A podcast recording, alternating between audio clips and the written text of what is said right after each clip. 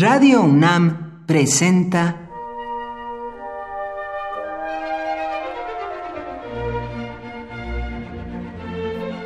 Cuaderno de los Espíritus y de las Pinturas por Otto Cázares.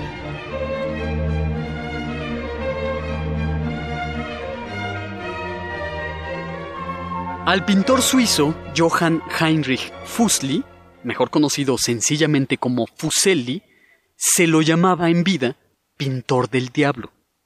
Fama demoníaca que él mismo se encargó de atizar diciendo que a veces Lucifer posaba para él. Un excéntrico en todo sentido. Mario Prats, estudioso de referencia en temas de romanticismo, cuenta que Fuseli comía carne cruda y de plano se iba a la cama con el estómago lleno para estimular en sus sueños visiones espantosas.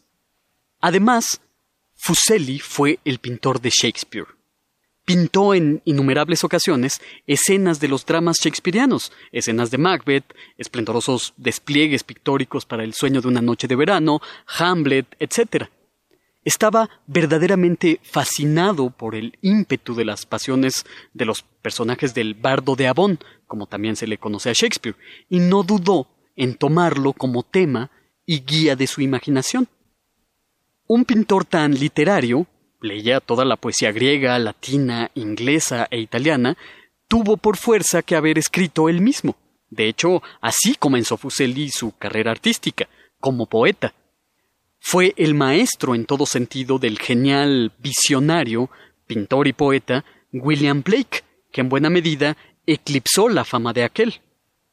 Sin duda alguna, la pintura más célebre de Fuseli es La pesadilla, una pintura de la que existen dos versiones. Muestra a una mujer recostada teatralmente, su piel es extraordinariamente blanca, la cabeza eh, la deja caer como también deja caer uno de sus brazos. Los deja caer como se deja caer una hoja sin peso.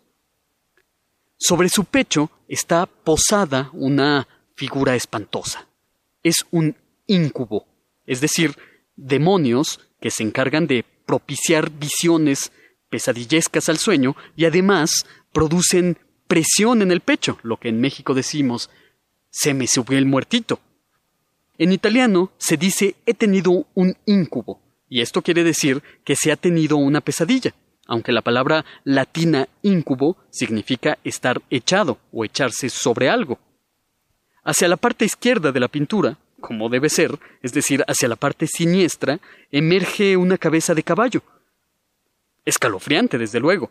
La palabra inglesa nightmare designa un espíritu femenino que aflige a los durmientes produciéndoles asfixia, pero era una creencia del folclore inglés relacionar cabezas de caballo con las pesadillas. De modo tal que en la pintura La pesadilla de Fuseli se muestra la pesadilla a la italiana, por así decirlo, en el íncubo, pero también se muestra la pesadilla a la inglesa, con la cabeza del caballo, Nightmare. Las pesadillas son universales, desde luego, vienen a nosotros aun si no nos vamos a la cama con el estómago lleno. Este pintor suizo, Johann Heinrich Fusli, universalizó la imagen de la pesadilla, muy teatralmente porque la pesadilla la tiene la pobre mujer cuyo pecho es pedestal del íncubo. Aquí no hay lugar para vegetarianismos espirituales, todo huracán y tempestad, como lo describió Lavater, Fuseli y de eso no me cabe la menor duda, se nutría a diario de espíritu crudo. Por hoy, Otto Cázares cierra el cuaderno de los espíritus y de las pinturas.